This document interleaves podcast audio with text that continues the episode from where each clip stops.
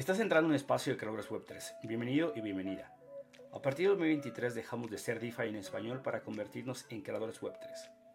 En este espacio, el objetivo es que puedas obtener los mayores insights, aprendizajes, ideas y reflexiones de gente que lleva un largo camino recorrido dentro de la industria.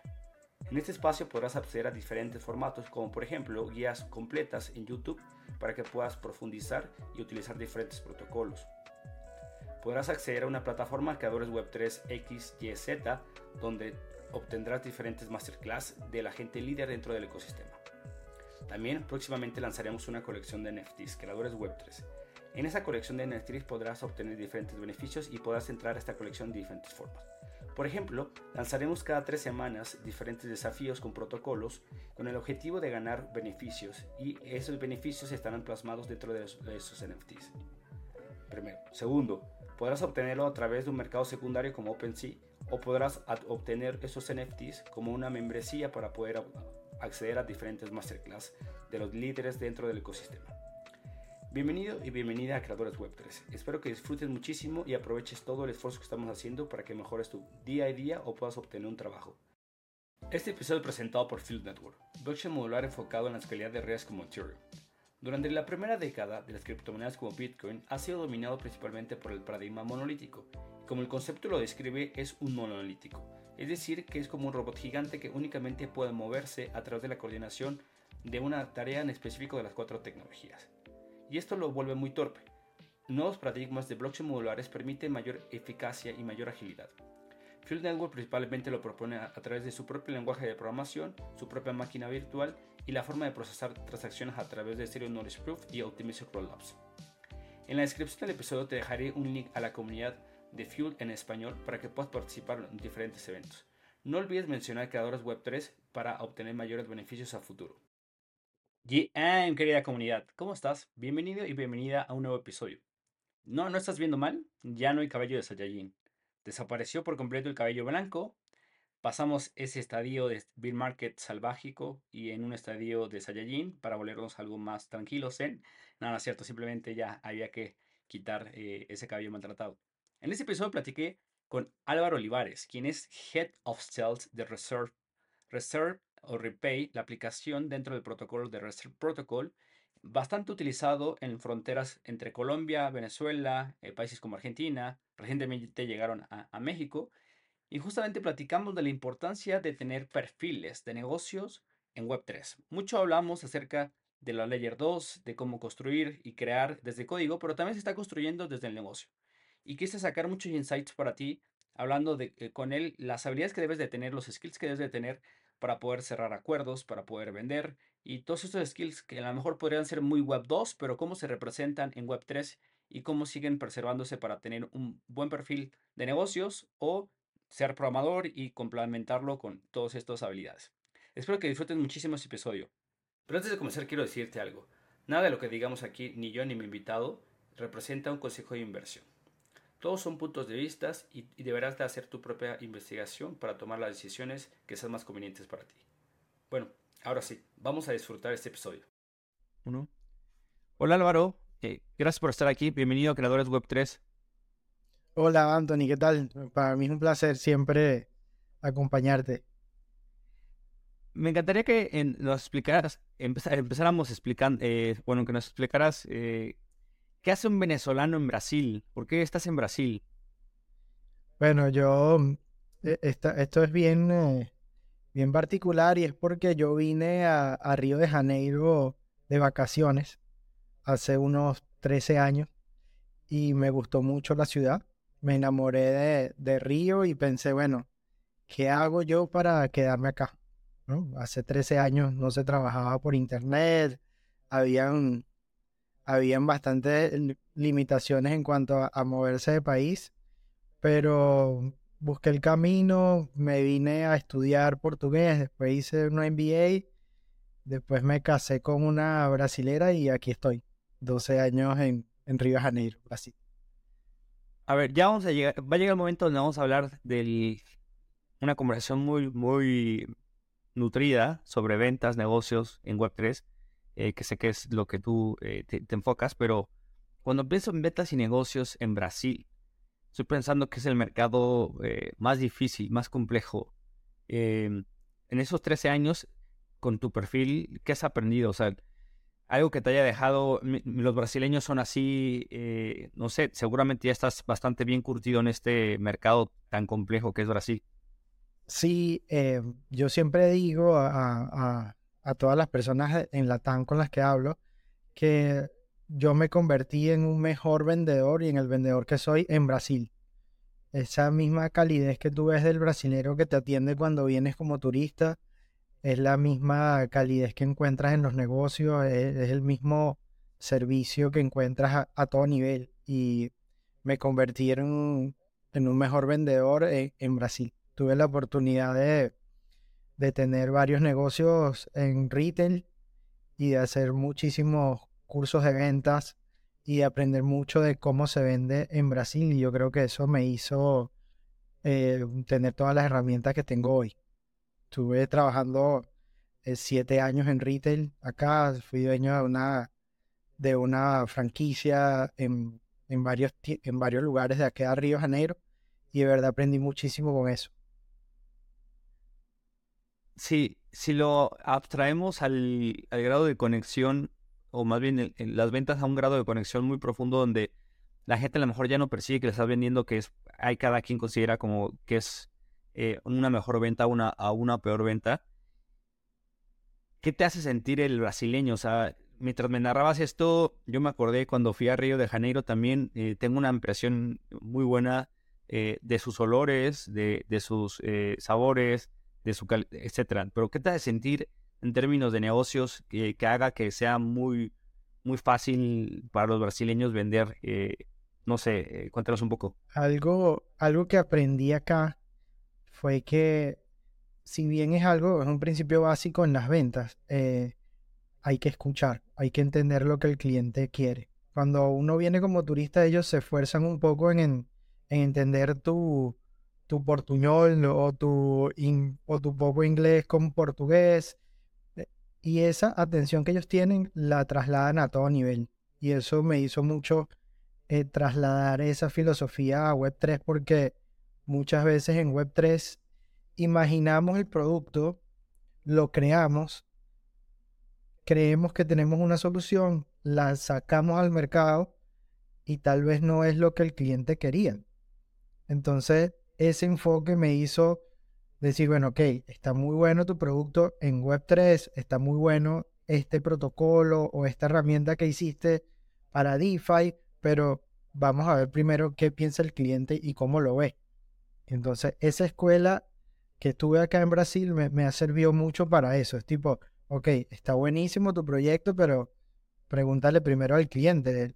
y es lo más básico, ¿no? O sea, tú vas a lanzar un producto y primero tienes que ver, o sea, tu público objetivo, qué es lo que necesita. Pues muchas veces, especialmente en Web3, se crean cosas que tal vez el mercado no está preparado, no sabe que las necesita.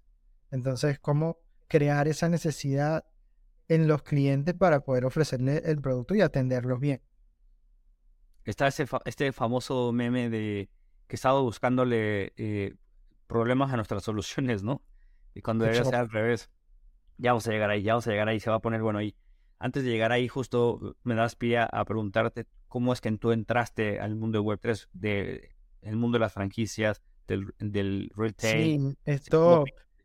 Em, yo me había interesado siempre, siempre fui eh, muy tecnológico, siempre fui fan de la tecnología. Vengo de. Desde que la, las redes de computadoras y los cables RJ45 vinieran antes de, del Wi-Fi. Entonces siempre he trabajado en tecnología. Luego trabajé con, con software hasta service en SAP.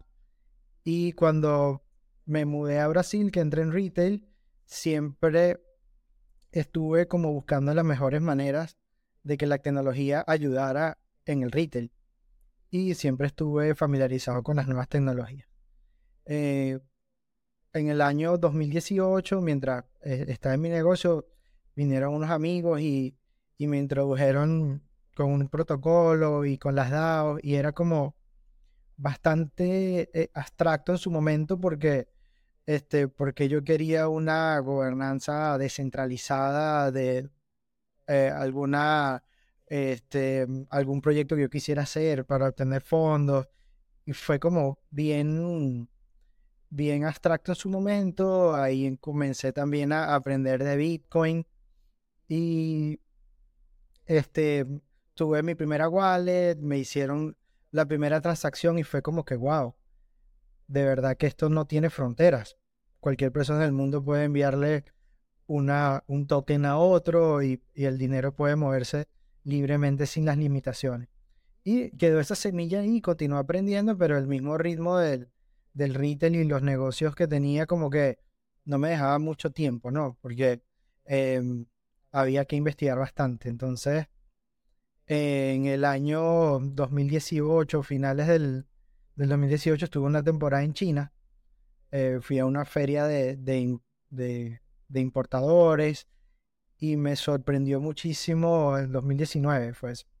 Me sorprendió muchísimo la manera como se habían convertido en una sociedad cashless.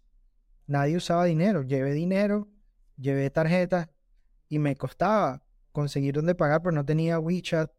Y yo decía, wow, ¿cómo, cómo de adelantados están los chinos, ¿no?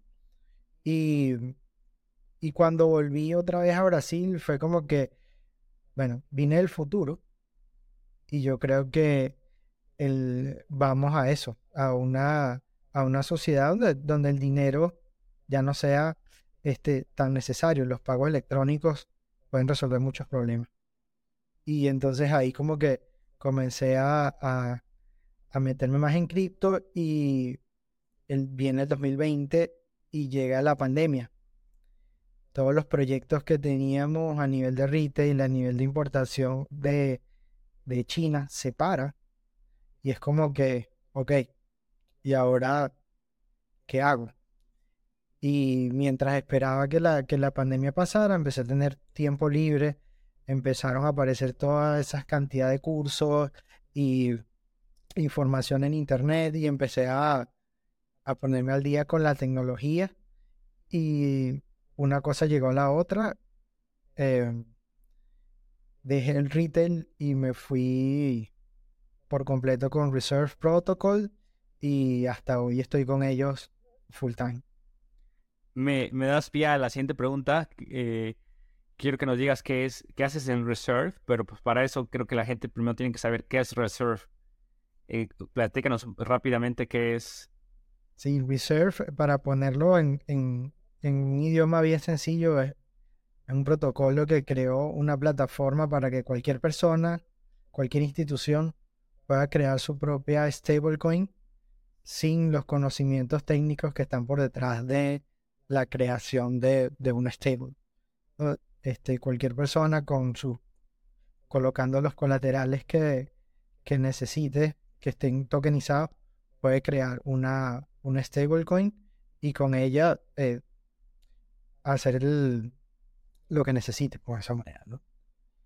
Llámese una institución, una, una DAO, este, para su uso en finanzas centralizadas, para su uso en un wallet, para, para cualquier uso que le, que le quiera a la plataforma.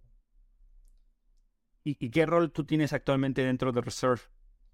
Actualmente yo soy el Head of Sales pero de la otra parte del protocolo que no está centrada en, el, en la parte del, desarrollo como tal de la herramienta, sino, por decirlo así, el brazo fintech de Reserve, que es un wallet que creamos eh, en un principio para resolver un problema muy básico, que fue el acceso a una moneda estable a países y a personas que no tienen esa posibilidad.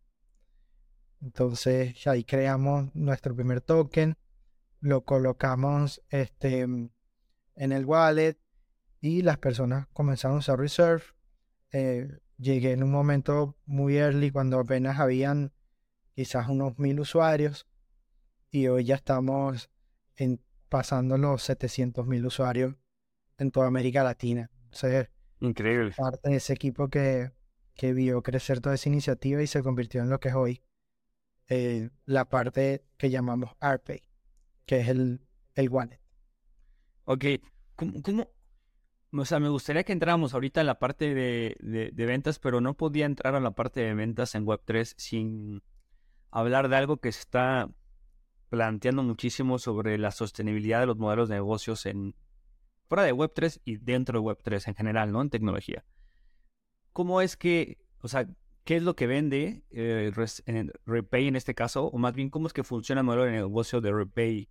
Eh, intentándolo como ponerlo en, términos de negocios, de números, o sea, más bien en a nivel estructural, ¿no? No vamos a entrar a detalle ahorita en este momento, pero para que tengamos como una radiografía. Sí, nosotros, eh, nuestro modelo de negocios es bastante simple y está en el, en el arbitraje de, de las rampas que tenemos en la aplicación. Nosotros, ¿qué hicimos? Creamos rampas fiat, cripto en todos los países donde operamos. Cada país que llegamos nosotros creamos las rampas desde cero y le damos eh, la facilidad a cualquier persona de que pueda ingresar a cripto de una manera muy simple y sin fricción. Entonces, creando todas estas rampas, creamos un modelo de revenue donde parte entre lo que, lo que la persona compra y la persona vende, obtenemos una ganancia de eso en conjunto con nuestros socios de negocio que son los proveedores de liquidez independiente.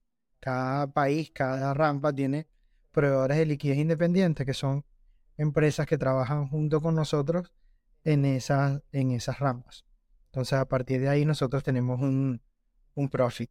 Por una parte es eso y por otra parte los clientes que atendemos a nivel de institucional, donde los ayudamos a tener acceso a estas rampas con grandes volúmenes o las empresas que que le prestamos servicio. Tenemos, y yo fui el responsable junto, junto con mi equipo de, crear una vertical nueva dentro de Reserve que era los pagos masivos, eh, payroll, eh, a nuestros clientes institucionales y a partir de ahí esos, esos pagos tienen un fee y también es otro modelo de revenue. Si, si, alguien que nos está escuchando tiene como su, su perfil de negocios, eh, desarrollo de negocios, eh, ventas directamente o algo que tenga que ver con intentar entender o, que viene a lo mejor de otra industria como tú lo hiciste, ¿qué es lo que estaría vendiendo? O o sea cuando la gente escucha eh, Head of Sales de Repay, ¿qué es lo que vende esa persona, en este caso tú? Yo vendo soluciones financieras que facilitan la vida de cualquier persona o empresa. Entonces, a partir de ahí, dependiendo de el cliente objetivo con el que con el estoy hablando, este, el discurso cambia porque son necesidades diferentes. Entonces, por decirte, Anthony, estás en México, pero vas a ir a Argentina. Y resulta que este, eh, necesitas eh, enviar dinero a Argentina. Con Reserve, muy fácil, tú puedes hacer un pago en pesos y pagar en Argentina en cuestión de minutos. Eh, ¿Lo puedes hacer con otra aplicación? Sí, hay muchísimas. Nosotros intentamos que sea una muy buena experiencia con muy poca fricción. Entonces, cross-border payments lo hacemos muy bien en donde lo hacemos. Em, si eres una empresa y tienes este, tienes este podcast, pero tienes cinco personas en Latinoamérica que te están ayudando, yo consigo que tú le puedas pagar a esas cinco personas en Latinoamérica muy rápido y de una manera muy simple. Sí. Ah, tu empresa creció, tienes 500 personas. Consigo que le puedas pagar en un minuto a 500 personas y te quito el dolor de cabeza que es administrar un payroll de 500 personas porque hicimos un proceso automatizado por detrás que resuelve esa situación. Mientras tú me explicabas eso, ponías como el concepto de soluciones tecnológicas, ¿no? quiero preguntarte, y ahorita me voy a ir a una encuesta que hice hace una hora, em, ¿qué crees que es lo que, lo que vende Web3? O sea, saliéndonos de Reserve, ¿qué es lo que está vendiendo la industria? O sea, desde tu punto de vista, si lo abstraemos, ¿qué es lo que está vendiendo? Hacia desde mi punto de vista y a nivel de discurso de ventas, vende bienestar. Okay, vende porque si tú usas las herramientas que te da Web3 este, de la manera eh, que, que, se aproxime más a lo que necesitas, eh, consigues un bienestar. Si, con, si, si, si ves a Web3 como una manera de especular, probablemente lo último que obtengas es bienestar, a menos que, bueno, que tengas suerte en un bear market y que, y que, y que apuestes en el casino y te vaya bien. Pero si tú quieres resolver problemas que lo estamos replanteando en Web3, lo puedes resolver. O sea, tenemos cross-border payments, tenemos acceso a finanzas descentralizadas, tenemos eh, protocolos de, verificación de identidad, eh, ponemos en el blockchain eh, activos que se pueden tokenizar y se pueden y se puede tener una trazabilidad de, de, lo que ha pasado con ese activo a lo largo del tiempo. Yo pienso que cuando miras Web3 como desde el ojo del builder, el builder siempre construye para bienestar. Mira, te voy a compartir acá eh, los resultados rápidos. O sea, le hice la misma pregunta en mi Twitter. Eh, y van 50 votos, 47, casi 50, ¿no? Entonces, eh, la principal respuesta es que, que estamos vendiendo una idea, ¿no? Pero hace sentido con lo que dices, una idea de bienestar. Y el 27% dice que una necesidad, el 29% una identidad y el 2% simplemente un deseo. Hay muchas cosas que podríamos haberle puesto, ¿no? Porque pues en realidad eh, solamente hay cuatro categorías, pero son las que se me vino a la mente. Y me gustó muchísimo lo que acabas de decir, el bienestar. Desde tu punto de vista, si lo categorizamos, por ejemplo, en estas cuatro categorías que siempre nombramos finanzas, NFTs, eh, gaming y metaverso, que obviamente Reserve entra dentro de finanzas, ¿Cuál de estas cuatro eh, son más es más difícil de vender eh, hoy en día, 2023, para ti? Eh, yo podría decir que el metaverso, básicamente porque es una palabra muy abstracta que nadie todavía puede definir objetivamente. Cuando hablamos de metaverso puede ser este realidad virtual o conversar con extraterrestres en la misma proporción, porque nadie puede definirlo como, como un solo producto.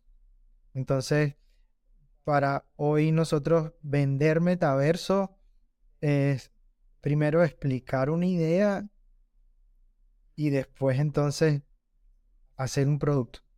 Entonces, siento que hoy lo más difícil es eso, porque los NFTs, si bien en un principio fueron em, eh, venta de dibujos.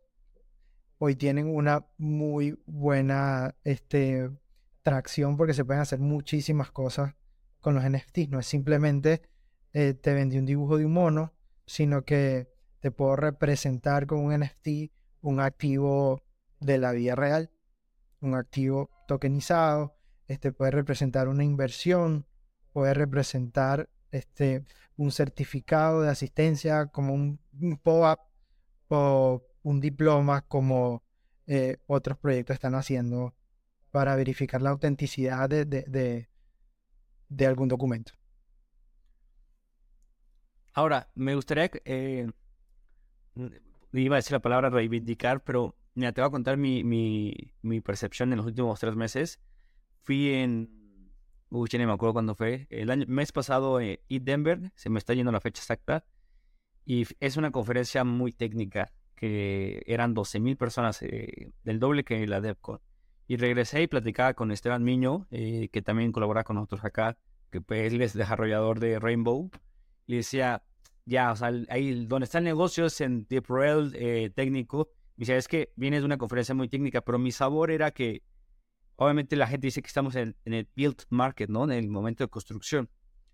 Todo ahí, todo el mundo era técnico, programación, cero negocios. Entonces, aprovecho que tú estás acá, que, que tienes un perfil, eh, muy similar al mío y, te pregunto, ¿cuál crees que está la importancia de los perfiles eh, de negocios que no son tan técnicos en Web3? porque mi punto de vista, mi impresión era ahorita, vale igual, da igual no importa tanto. Todo el mundo está enfocado en lo, técnico, lo técnico. ¿Qué opinas tú? Yo opino que em, los técnicos son muy buenos eh, haciendo sus productos, pero no todos son buenos vendiendo. eh, yo por lo menos desde el, primer evento Ethereum que, que, que, fui hasta el último que fue hace una semana en, en Ethereum Río y Ethereum Samba, eh, observé algo que, que, que me llama muchísimo la atención.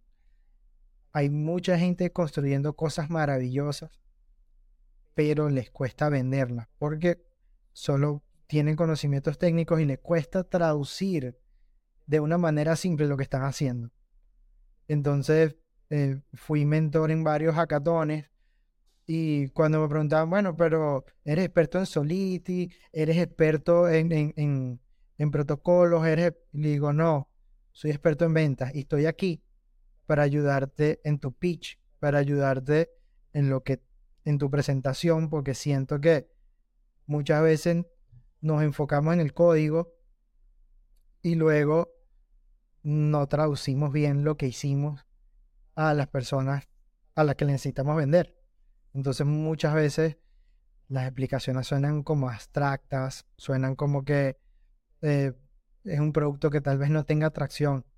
Y tal vez sí, tal vez es un muy buen producto que no, no se puede vender bien. Entonces, cuando me preguntan a mí, este, yo le digo, mira, hagamos algo. Comienza por la presentación del producto.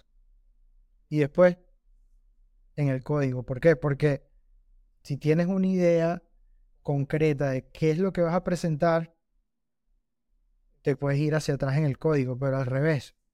Es, es difícil porque de repente comienzas con una idea de código, de repente algo no te andó en el código y dijiste, bueno, cambié a mitad de camino y resulta que cuando no superaste los desafíos en el medio, probablemente el producto no sea tan bueno. Y realmente nadie espera que el producto esté listo en dos días, como es un hackathon. Realmente lo que, lo que, lo que esperan es que tengas eh, un problema a resolver y que con tu código y tu producto lo hayas resuelto así no esté listo. Eh, es que ahí me entra un buen cuestionamiento que, que para los que tenemos un perfil de negocios es más clara la respuesta que la pregunta, pero podría llegar a parecer que hoy en día en el estadio en el que está la, tecnología no es necesario vender, ¿no? porque alguien que está creando em, una tecnología, un Zero Knowledge Proof, etcétera, muy sofisticado que se está creando semana con semana, dice, mi mente tiene que estar ocupada eh, en la creación de esa tecnología, no en venderla, ¿no? De, cualquier forma la vendió a un, a VC, ¿no? ¿no? sé cómo le vendió, pero lo vendió un VC para que lo invirtiera. Y, podría llegar a parecerse que esa pregunta ahorita está súper disuelta, ¿no? O sea, yo te la estoy haciendo por mi, mi profile y mi background, y, igual porque conozco el tuyo, pero parece ser que esa pregunta no se hace constantemente. Es, necesitamos saber vender hoy en día en Web3 nuestro producto, nuestra tecnología. Eh, obviamente la respuesta para ti es, es, es obvia, ¿no? Pero ¿Por qué crees que no tiene tanta importancia hoy en día esa pregunta en Web3? Eh, porque la, mayoría de, lo que se está construyendo son proyectos. Son proyectos a, problemas que quizás todavía no tenemos. O sea, no hemos pasado de, tener pagos cripto masivos a cuando ya estamos en CK este, queriendo este, mm, que no se sepa quién somos realmente, ok, si por lo menos nos vamos al, al principio de lo que es la Ethereum Foundation, de llegar a un billón de personas o al próximo billón de personas, este, ¿cómo lo hacemos? Y eso sabiendo vender, o sea, y además yo creo que existe un, un, objetivo muy importante que cualquiera que esté construyendo un Web3 lo tiene que tener claro, y es que las personas tienen que usar cripto sin saber que están usando cripto. No por esconderle que el cripto eh, le está resolviendo el problema. Es porque la fricción que hay hoy en día, desde mi punto de vista, eh, tiene que ser eliminada. O sea, hay mucha gente trabajando en eso. Si tú ves por lo menos gente que está trabajando encima de Metamask para que sea mucho más fácil un wallet o gente que está haciendo nuevos wallets que tienen menos fricción. Ahora es muy fácil tal vez mostrar tu NFTs, porque anteriormente había que hacer como todo un camino eh, más largo para, para, mostrar los NFTs que tenía. Ahora ya algunas wallets te lo muestran, entonces ya estás viendo que, es mucho más fácil comunicar una idea. Entonces, yo siento que cuando se construya algo que, que elimine la fricción, que la gente lo use como algo de uso común, es cuando realmente cripto va a cumplir su objetivo, desde mi punto de vista. Me está acordando que nos vimos en Denver, eh, pero en Denver me volví a, plantear la pregunta de si necesitaba saber programar, porque mucho tiempo la tuve, hace cuatro o cinco años, y luego la descarté por completo, y ya te la pregunto a ti. ¿Un buen vendedor en Web3 necesita saber algo técnico o no? Desde mi punto de vista, sí. Bueno, porque yo soy un, una persona muy técnica y procuro, si estoy en, en, trabajando en determinado producto, conocerlo a fondo. Entonces, por lo menos en mi caso, yo comencé a, a, trabajar con research y formalmente en Web3 y en paralelo me formé como developer full stack y después hice muchos eh, bootcamps de Solidity, aprendí a usar los oráculos de Chainlink, aprendí, aprendí eh, eh, de muchas herramientas. De hecho, la semana pasada con un equipo de, otras tres personas ganamos un hackathon en, en Fuel porque hay que estar al día. Entonces, ¿qué pasa? Yo escucho mucho a los clientes y después me volteo a mi equipo y le digo, señor, está pasando esto. Necesitamos resolver esa situación y existen estas herramientas. ¿Por qué? Porque yo procuro en, todas las, las, convenciones que voy entender uno por uno este, de los stands que están haciendo cada quien y cómo esos productos me pudiesen ayudar a mí o al proyecto donde estoy para resolver ciertos problemas. Entonces, desde mi punto de vista, sí, en Web3, tal vez no tener un perfil completamente técnico, pero es muy fácil para un, vendedor aprender este, por lo menos lo básico. Entonces, sí, es necesario, soy muy técnico. Todas las personas en mi equipo cuando entran a trabajar conmigo, apenas son contratados y entran en mi equipo, le digo, nos vemos en 15 días. ¿Por qué? Porque ahora tienes que estudiar esto, esto, esto, esto y esto, porque quiero que cuando entres a las reuniones con el resto del equipo, manejes todas las terminologías, manejes toda la tecnología que usamos y manejes todos los conceptos. Entonces sí, ahí en Web3 hay que, hay que saber. En ese hackathon que dijiste, Samba, em, ¿tiraste código o, te enfocaste en el pitch? Me enfoqué en el pitch y me enfoqué en eh, como el product management. Este, a darle forma a la idea y a, y a orientar a los developers a, a, a qué era el problema que debíamos resolver. Claro. Eh, Entendiendo lo que hacen, porque yo puedo, ver el código y puedo ver qué va y puedo entender qué están haciendo. Entonces, eso es muy importante. Completamente. Yo, igual he participado en varios hackathons, eh, Web 2 y Web 3, bueno, Web 3 nada más 2, eh, un poquito como tú lo has hecho y es, fenomenal, concuerdo mucho contigo. ¿Qué otras habilidades em, confirmaste ahora que, bueno, más bien me dijiste que es importante, te ayuda mucho a ese skill de venta? ¿Qué otras son particulares e importantes en Web3 para ser un buen vendedor? En, desde el Web 0 al Web 3, yo creo que el principal skill que un, vendedor tiene que tener es empatía. Empatía de entender al cliente y qué es lo que necesita. Muchas veces nos dan, nos contratan como vendedores, nos dan un producto y nos, y nos dan un pitch para repetirlo y vamos como unos loros repitiendo algo sin realmente ponerte en los zapatos del cliente y entender cuál es su necesidad. en, yo lo que hago y lo que le recomiendo a, a mi equipo y a todos los vendedores que tienen la oportunidad de, de hacerle mentoring es escucha primero y habla después. No llegues diciendo, yo soy Álvaro, vengo a Reserve y vendo este producto y, llega primero preguntando este, quiénes son ustedes y qué necesitan. Y a partir de ahí tú puedes construir un, un, un mejor pitch de ventas y, tener una mejor conexión con, con tu cliente. Muchas veces el cliente no sabe lo que necesita.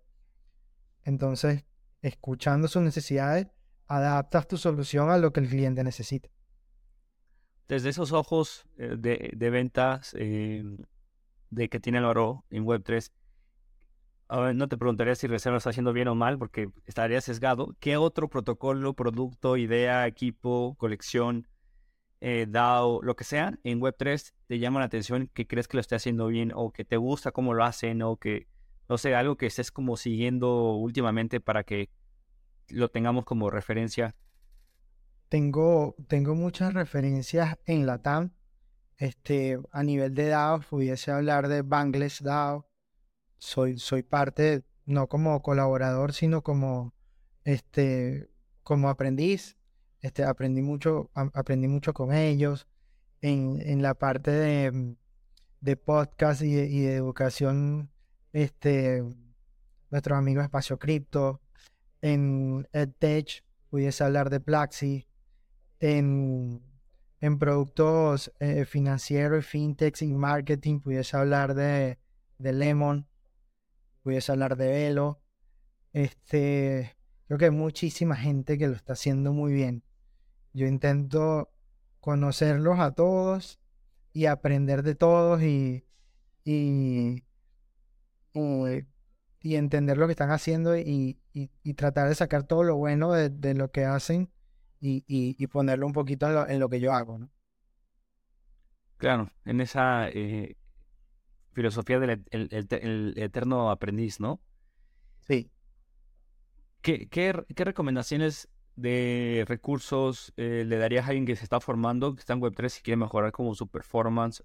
Eh, pues puede que sea no únicamente Web3, ¿no? O sea, algo, o sea ya nos dijiste como algunas pistas, eh, te metiste una, una DAO, aprendiste a programar, estás usando, participas, yo creo que sin duda por eso eres lo que eres, pero ¿qué otras cosas, recursos, libros le darías como a la gente que está eh, formándose o cualquier cosa que le, podría recomendar ya fuera de, un protocolo, una plataforma, para que personalmente se pueda nutrir en ventas. Sí, bueno, yo me particularmente cuando, cuando volví formalmente a Web3, entendí que Crypto Twitter es la principal herramienta que puedes usar en Web3. Primero porque todos estamos ahí, de hecho nos conocimos ahí tú y yo este, muchísimo tiempo antes de, vernos por primera vez, este, personalmente, y siento que hay muchísimos recursos, hay muchísima gente que sabe muchísimo y que está entregando contenido día a día sin esperar nada a cambio.